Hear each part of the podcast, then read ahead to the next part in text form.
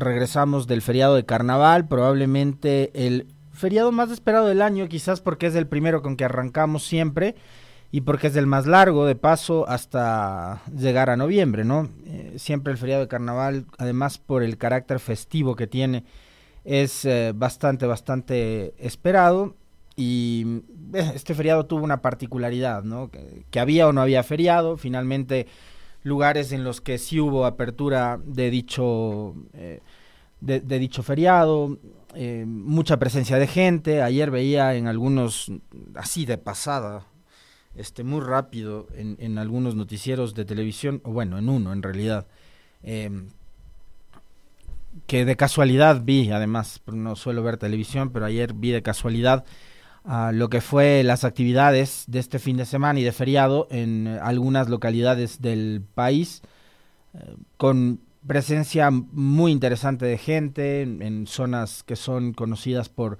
ser destinos y lugares tradicionales justamente para recibir eh, visitantes durante esta época del año, la costa, el centro del país, etcétera. Em, finalmente, y como les decía, por la particularidad de este feriado, por estar en medio de un estado de excepción, en medio de esta supuesta guerra interna que creo que cada vez va cobrando más, eh, más fuerza el tema de la supuesta. Eh, finalmente, no sabemos qué tan complicada está realmente la situación una vez que desde el 9 de enero pasado eh, empezaron a sacar a los militares y a generar toda esta suerte de, de intervención eh, cuasi permanente de patrullajes y presencia militar en las calles, en las cárceles, en algunos lugares del país, la cosa no sé si se fue calmando o, va tomando otro color o finalmente si esto fue o no eh, parte de un libreto que estaba planificado, pensado como para lograr la aprobación de leyes económicas, que si estas eran para aprobar, eh, para solventar los gastos de la supuesta guerra, después una cantidad de argumentos y de justificativos que se iban inventando de parte del gobierno, del propio presidente y su ministro de Finanzas, diciendo que incluso hasta la dolarización corría peligro si es que no se aprobaba la ley. En fin, eh, con todo este escenario, eh, pasamos al feriado de carnaval. Hubo lugares donde sí hubo apertura. Ayer, como les decía, vi imágenes de Esmeraldas, de la península de Santa Elena, de Guaranda, de Ambato, donde hubo presencia importante de gente. Y esto finalmente termina siendo eh, interesante y termina siendo positivo porque mm, somos un país que ha sido permanentemente golpeado durante los últimos años por una consecutiva de crisis eh, que vienen con problemas de la economía mundial eh, que terminan afectándonos por ser un país em, exportador de petróleo, por ejemplo, y empezamos con eso a partir de lo sucedido entre 2015 y 2016, el terremoto de aquel año, después todo lo que provocó eh, el cambio de modelo de gobierno 2017, posteriormente la pandemia, despidos en todo el sector público antes, Después, despidos en el sector privado con respecto de eh, las consecuencias que provocó la, la, pandemia, ese encierro de casi un año, ¿no? Hasta que tuvimos acceso a las vacunas y demás. Y ahora esta crisis que se configura con lo social, con lo económico, con además lo relacionado a la seguridad, en fin. Una cantidad de vicisitudes y de problemas que hemos tenido que enfrentar como país y siempre estas oportunidades que nos brindan los feriados generan una dinámica económica diferente. Y hay uh, ciudades, provincias enteras, poblados, eh, que están a la expectativa de lo que pueda generar el feriado. ¿no? El sector turístico, sobre todo, eh, estaba anunciando, recordarán ustedes, eh, semanas antes, la cancelación de al menos del 80% de las reservas. Finalmente ayer eh, veía algunos reportes y, e información que brindaban algunos representantes de las cámaras turísticas en las provincias que decían que el 100% de la ocupación eh, llegaron a tener, lo cual finalmente termina siendo positivo. Positivo también, eh, digamos, el balance que acá de manera local han hecho las autoridades. Ayer en horas de la noche, a las 21.43, ya a manera de cierre de la jornada, la prefectura de Pichincha, a través de su autoridad, la prefecta Pavón, informaba que este era un feriado de carnaval que nos deja cifras alentadoras en torno al número de vehículos que transitaron por las vías que administra la prefectura.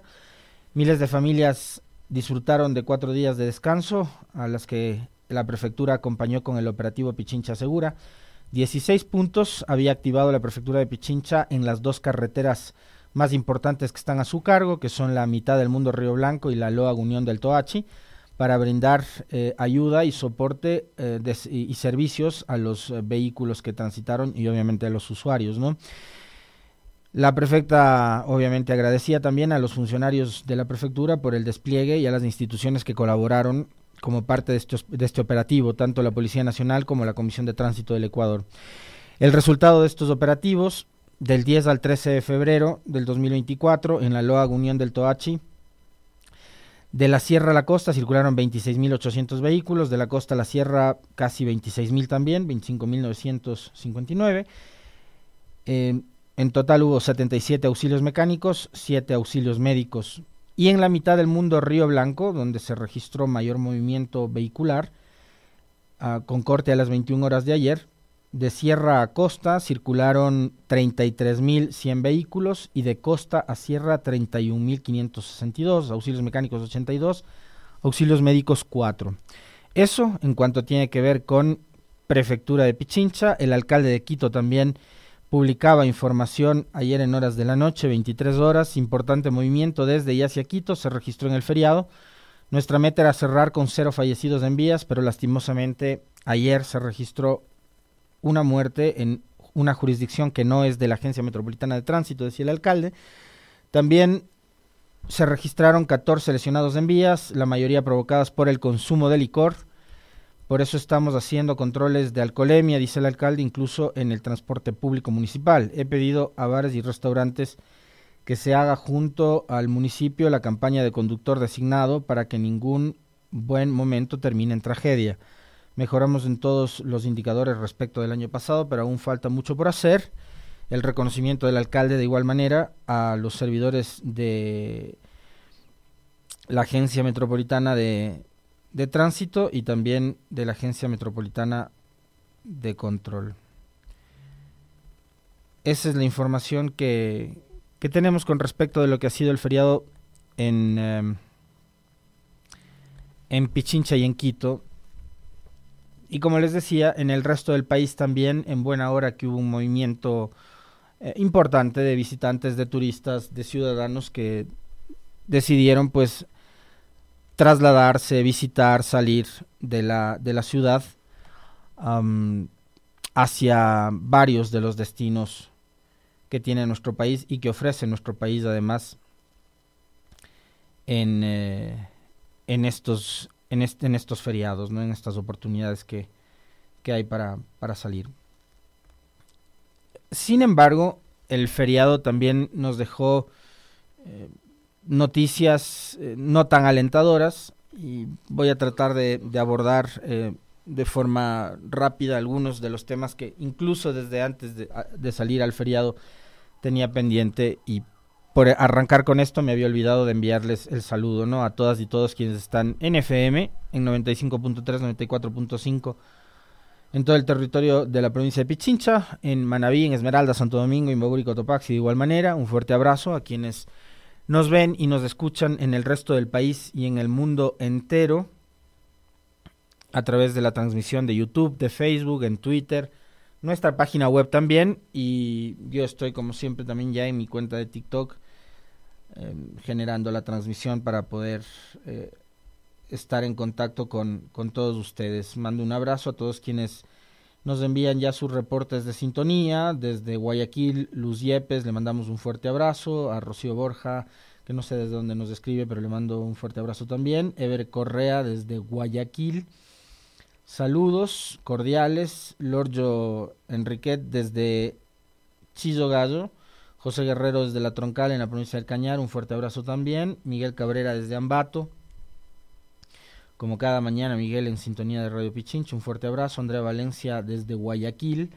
Recordándonos que hoy, por cierto, es miércoles, miércoles de ceniza, por un lado, inicio de la cuaresma, y por otro, 14 de febrero, de paso, ¿no? Para quienes este, les gusta celebrar estas fechas, que no es, digamos, solamente el Día del Amor, sino también el Día de la Amistad. Así que, de paso, les envío un fuerte abrazo a todas y todos ustedes, queridos amigos, que como cada mañana están junto a nosotros. Y es que se vuelven parte ya de, de nuestra cotidianidad. Hay hasta un cierto grado de complicidad como amigos entre todos ustedes y nosotros, ¿no? Así que un fuerte abrazo y feliz Día de la Amistad. Eh, gente como el Esteban hoy tendrá que gastar la mitad de su sueldo en ramos de flores y cajas de chocolate, sin lugar a dudas. Y qué bueno, que dinamices la economía también, Esteban. De Pedro Moncayo te lo agradece. Como les decía, este feriado tampoco es que ha sido del todo alentador, porque no todo es buenas noticias, no todo es eh, festividad, no todo es carnaval. También se conoció de un hallazgo que es realmente macabro, Encontraron el Tulca, en Tulcán el cuerpo de dos niñas que habían sido reportadas como desaparecidas o secuestradas increíblemente desde finales de octubre del año pasado. La última vez que se supo de Briana y Antonella Campo, de 3 y 10 años, fíjense ustedes, lo podrida que puede llegar a estar nuestra sociedad y lo atroces que pueden terminar siendo estos crímenes y lo espeluznante que es también dar a conocer este tipo de información y más todavía en este horario. Seguramente habrán muchos niños, niñas que están junto a sus papás en el auto o en la casa, incluso, eh, informándose, escuchando las noticias y escuchando este comentario. Y es espeluznante tener que dar a conocer esta información. Yo tengo una hija de 10 años, la edad de una de las menores que ha sido cruelmente, primero secuestrada, desaparecida y después asesinada. Acabo de venir pasando el feriado de carnaval junto a mi niña que tiene 10 años. Entonces esto es espeluznante, es horrible, es aberrante, es horroroso.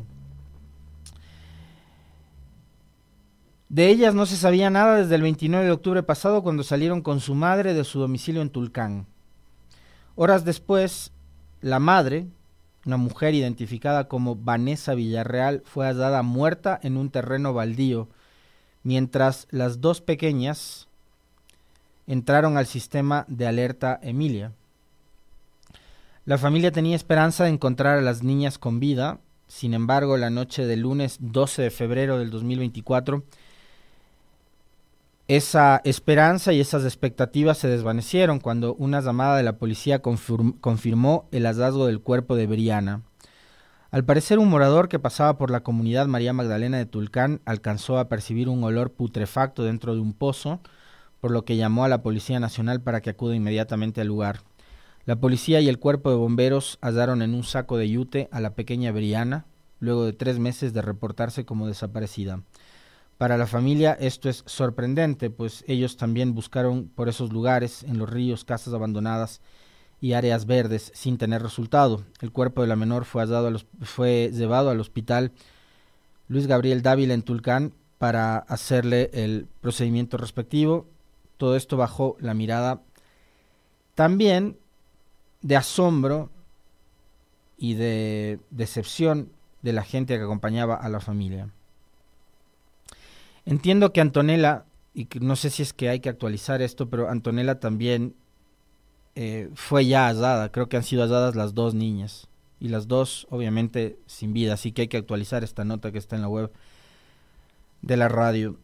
Eh, las dos menores de edad, las dos niñas de 3 y 10 años, como les acabo de mencionar, asesinadas, igual que su madre. Y como único mm, sospechoso de este asesinato es eh, o está el eh, conviviente de la madre.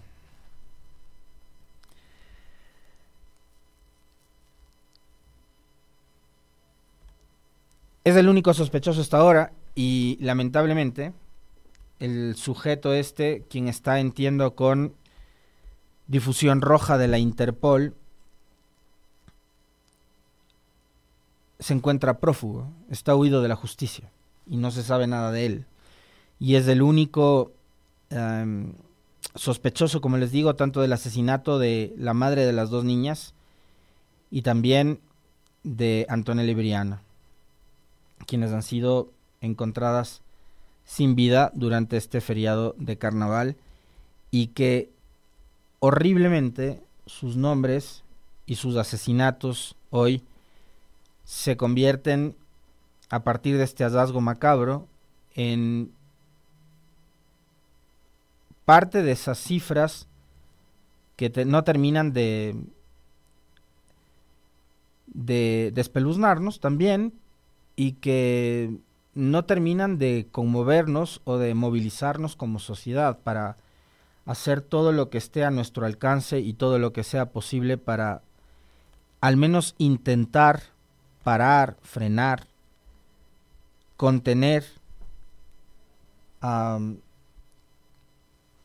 esta violencia que tienen que soportar no únicamente las mujeres adultas, mayores de edad, sino también sus hijas y en este caso, fíjense la coincidencia, dos hijas, además mujeres. Insisto una vez más, esto eh, debería eh, movilizarnos, debería conmovernos, debería provocar eh, el rechazo y e insisto en la palabra movilización, que esa movilización debería ser permanente, no debería ser únicamente eh, el 8 de marzo, cuando se acerca el Día de la Mujer, o en noviembre, cuando estamos hablando del Día Internacional eh, en contra de la lucha contra la violencia contra la mujer, sino debería ser un asunto de todos los días, eh, lo que deberíamos estar incluidos e inmersos los medios de comunicación, los periodistas, ojalá para rechazar este tipo de cosas, para advertir también este tipo de situaciones, sirvan las redes sociales y no únicamente como el espacio para promover el odio, para promover la bronca, la revancha política, etcétera. Em, deberían ser espacios como las redes, insisto, eh, los adecuados como para poder promover em, movilizaciones permanentes para concientizar a la sociedad con respecto de la lucha, que además debería ser algo de todos los días, contra la violencia contra la violencia además en términos generales, pero en este caso más todavía contra la mujer. Una madre y sus dos hijas de apenas 10 y 3 años de edad, asesinadas y despojadas, ahí arrojadas, ¿no? Como que si fueran desperdicios. parecería que ni siquiera estamos hablando de seres humanos, Así que esto también ha sido parte de lo que nos deja este feriado. Yo me he quedado realmente eh, digamos, como triste y, espeluznado de, conocer sobre esta, esta información, un hecho realmente horrible, que, mm, repito, debería provocar que como sociedad eh, removamos todos los cimientos y tratemos de, de generar eh, debates, conversaciones, para impedir que estos casos se repitan. Y es doloroso tener que estar hablando permanentemente sobre casos como este. Es realmente doloroso y, y decepcionante también, ¿no? Porque uno se pone a pensar en el entorno. Uno aquí tiene muchas compañeras de trabajo que podrían eh, ser víctimas de cualquier degenerado, en una sociedad como esta que no perdona ni siquiera a niñas indistintamente de las edades. Recordarán ustedes hace algunos meses atrás, quizás uno o dos años, cuando un sujeto quería asesinar a la madre de su hija y terminó asesinando también a una niña de apenas meses de nacida y a su propia madre.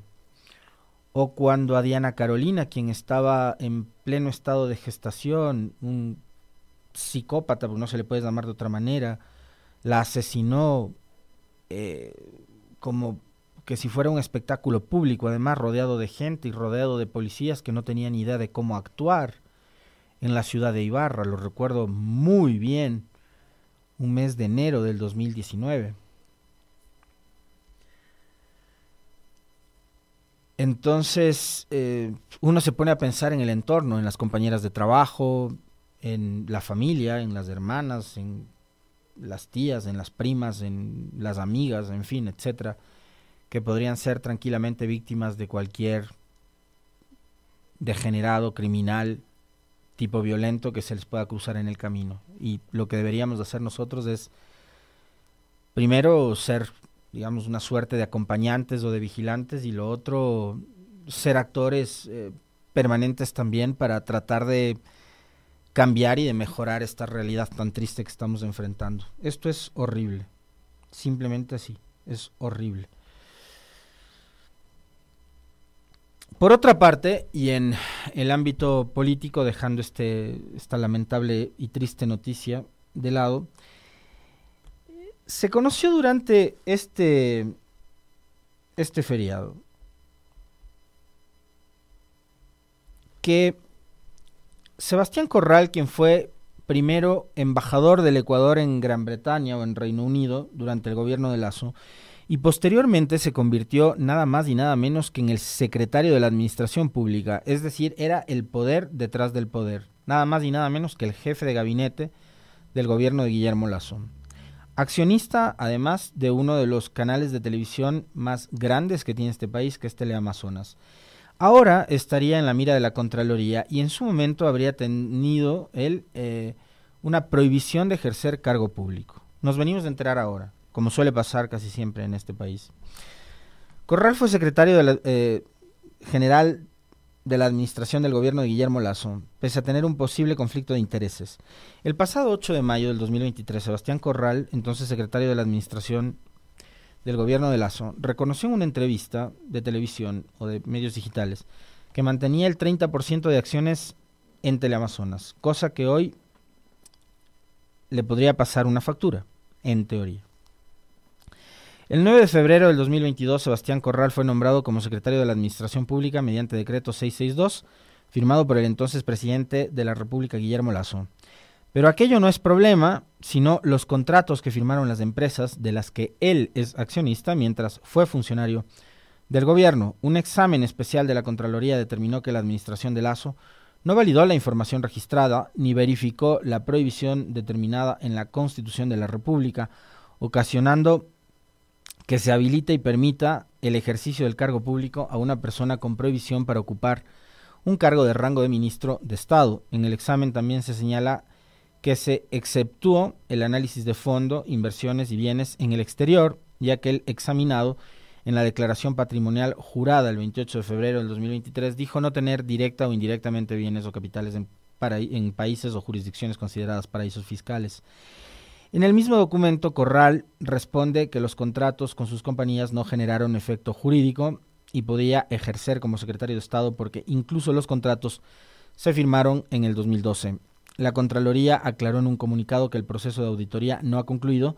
Si bien se ha emitido el informe, este continúa observando los plazos correspondientes en las áreas de juzgamiento, que es el documento que ustedes están viendo ahora mismo en pantalla, ¿no? Una vez aprobado un informe general de auditoría, dice el documento de Contraloría, el proceso de control continúa con la predeterminación y luego de observar el debido proceso, es decir, con la defensa del examinado, Contraloría determina las responsabilidades contenidas en el artículo 212, numeral 2 de la Constitución de la República. En el caso del ex secretario general de la Administración y de, Gabinete del Gobierno del expresidente Guillermo Lazo, el proceso no ha concluido. Si bien se ha emitido el informe, este continúa observando los plazos correspondientes en las áreas de juzgamiento. Este informe fue aprobado el 2 de febrero del año en curso y publicado en la página oficial de la Contraloría. Así que si ustedes quieren revisarlo, pues está en la web de la Contraloría. En fin, lo que digamos nos deja como lección este, este caso es lo reactivos que terminamos siendo casi siempre los los ecuatorianos, ¿no? Es decir, el gobierno de Lazo ya terminó. Corral probablemente hizo todo lo que quiso durante su paso por la Secretaría de la Administración Pública y seguramente no va a rendir cuentas sobre aquello, a nadie además.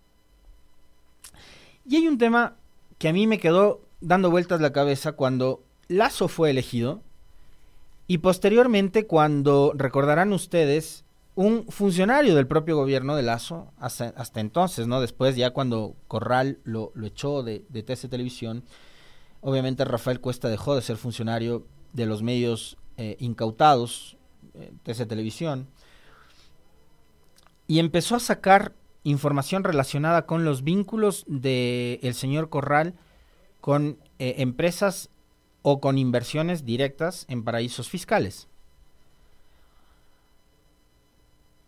Y ustedes saben muy bien que a partir de una consulta popular que fue aprobada en la elección del 2017, cuando se equivocaron al elegir a Lenín Moreno, y digo se equivocaron porque yo, como les he dicho miles de veces, no voté por ese sujeto ni en primera ni en segunda vuelta, por buena suerte, para mi buena suerte. En esa elección, en la presidencial del 2017, se planteó una consulta popular. Y en esa consulta popular eh, se le preguntaba a los ecuatorianos si estaban de acuerdo con prohibir, so pena de sanción,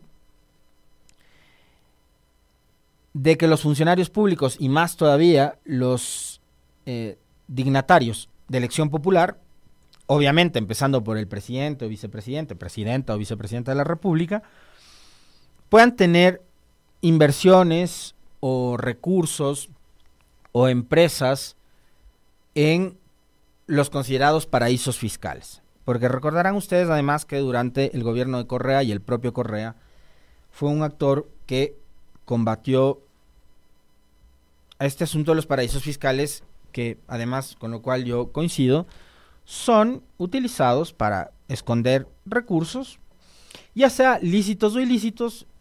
Digamos, la forma de obtener esos recursos es otra discusión, pero para evitar el pago de impuestos en el país de origen. Es decir, yo hago fortuna en Ecuador, ya hice o acumulé una tal cantidad de miles de millones de dólares, y lo que hago es decido llevarme esos dólares por fuera del país. Además, provocando eh, fuga de esos dólares de la economía, que en el caso del Ecuador, siendo una economía dolarizada, lo que más necesita es tener dólares circulando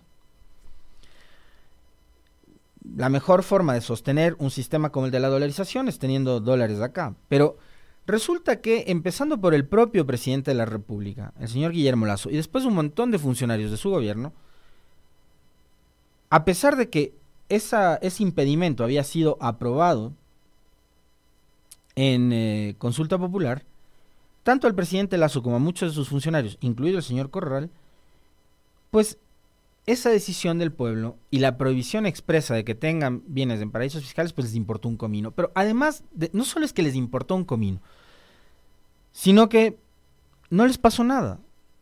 Y el tema es que hay gente como ella probablemente no le va a pasar nada.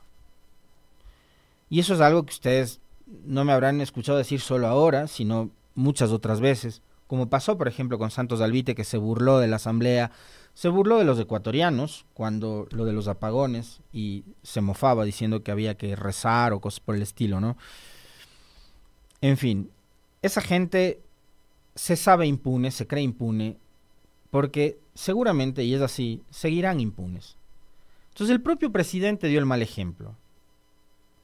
Desde el momento en que se postuló, además, o desde el momento en que no repatrió sus capitales que están afuera, para buscar ser presidente acá en el país.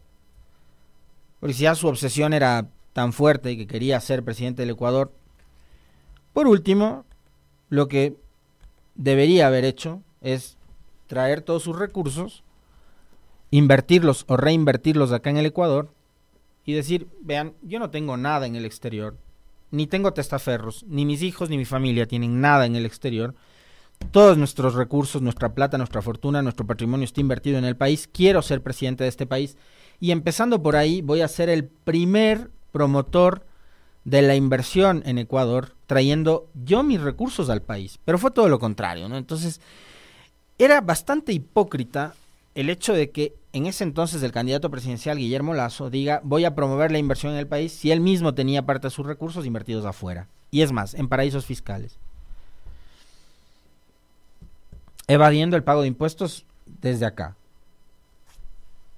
Yo no estoy hablando que si esos recursos que los obtuvo fueron lícitos o ilícitos, el origen de los recursos, no. Pero sí el uso de los paraísos fiscales para evitar el pago de impuestos acá. Entonces, en el caso del señor Corral pasaba exactamente lo mismo. Y pasaba exactamente lo mismo no porque utilizaba también el tema de los paraísos fiscales, porque tenía inversiones en X empresa que se beneficiaba de contratos con el Estado, se saben impunes, se creen impunes, manejan los medios de comunicación que además son los que se encargan de sentenciar y de juzgar a través de los titulares, los grandes medios de comunicación. Así que desde, desde la entrada hicieron lo que les daba la gana porque se sabían y se creían impunes y siguen impunes por la vida. Van por ahí, ¿no? Eso por un lado. Y por otro, el tema de, del destiempo. Hoy estamos hablando sobre eso. ¿Por qué no se dijo esto cuando Corral estaba en el ejercicio del cargo? ¿Por qué la Contraloría de entonces no dijo nada? ¿Por qué el señor Río Frío no dijo nada? ¿Por qué la Asamblea eh, Nacional en este momento no empieza ya a promover un juicio político a Carlos Río Frío por incumplimiento de funciones. ¿Por qué tuvo que haber llegado un nuevo contralor si finalmente la Contraloría se rige por las mismas leyes y todos los ecuatorianos, todos los ciudadanos de este país, estamos o deberíamos someternos a las mismas leyes? ¿Por qué es esta Contraloría la que actúa y la anterior no hizo nada? No debería ser censurado, ya no destituido, pero sí censurado por su inacción y por incumplimiento de funciones el señor Río Frío, el Contralor anterior. Si es que ahora la Contraloría dice que había un impedimento y la anterior Contraloría no hizo nada, ¿qué pasó en Contraloría y en el Ministerio de Trabajo? ¿Por qué siempre todas estas cosas a destiempo? Corral seguramente ahora debe estarse riendo de este comentario como el de los comentarios de todo el mundo en redes sociales. A partir de, de la conversación alrededor del, del informe este de Contraloría. Se debe estar muriendo de la risa, porque a su tiempo pasó, porque hizo lo que quiso, porque fue funcionario del gobierno durante todo lo que duró el de Lazo, y porque seguramente si Lazo todavía estaría en funciones hasta el 2025, seguramente Corral estaría todavía en el cargo, porque depende de cuándo ostentas del poder, de cómo controlas eh, y administras ese poder y esto creo que también nos demuestra de cómo ese poder sirve para manejar las leyes y las instituciones al antojo de quien ostenta justamente el poder. Y eso lo que nos demuestra es que este país no va hacia ninguna parte y de que las leyes, las sanciones, em, los impedimentos, las prohibiciones en este país recaen solo sobre los más débiles. Porque a los poderosos no les pasó nada y no les va a pasar nada. Esa es la lección más importante que me deja a mí como moraleja este caso de Corral. De que cuando tienes el poder, utilizas el poder para beneficiarte. De todas las maneras posibles, además. Mangoneando y manipulando los organismos de control y generándote beneficios económicos para ti y para tus empresas. Así de simple.